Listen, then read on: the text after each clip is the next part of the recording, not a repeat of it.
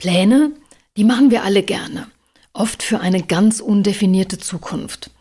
Dann heißt es, später da will ich mal, später da mache ich, später kann ich, später werde ich. Aber was ist eigentlich mit dem Jetzt?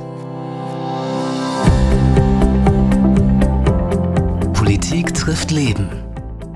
Herzlich willkommen beim Podcast von Elisabeth Scharfenberg, Politikerin mit Leib und Seele. Aber auch Mensch, Frau, Mutter und Freundin. Für sie machen die kleinen Momente das Leben ganz groß. Egal ob privat oder politisch. Diese Momente möchte sie hier mit dir teilen. Viel Spaß beim Zuhören.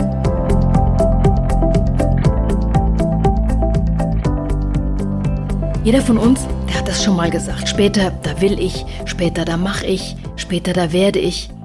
Später, das ist so ein ganz verheißungsvoller Zeitpunkt.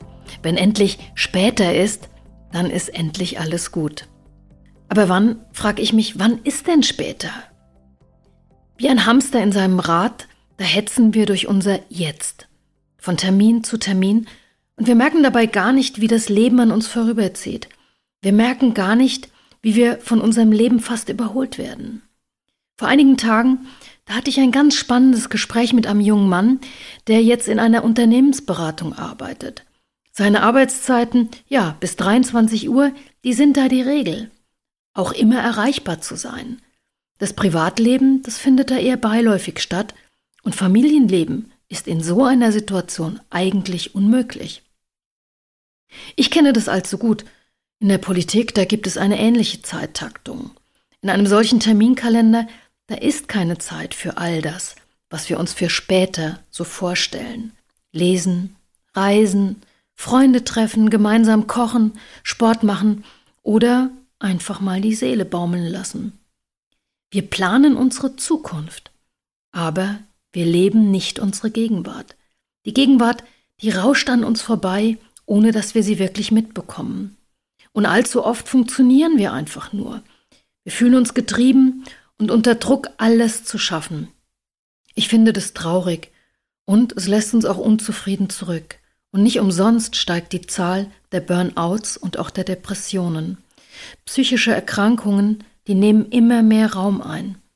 Ist das die Antwort unseres Körpers auf die permanente Belastung und Verfügbarkeit? Ich denke ja. Wir sollten mit unserem Jetzt viel, viel sorgsamer umgehen. Darum habe ich mich dafür entschieden, dass mein später ab sofort jetzt stattfindet. Auf die Frage, was hält mich eigentlich davon ab, da konnte ich mir nur die Antwort geben, niemand außer ich mich selbst. Und wann ist dein später?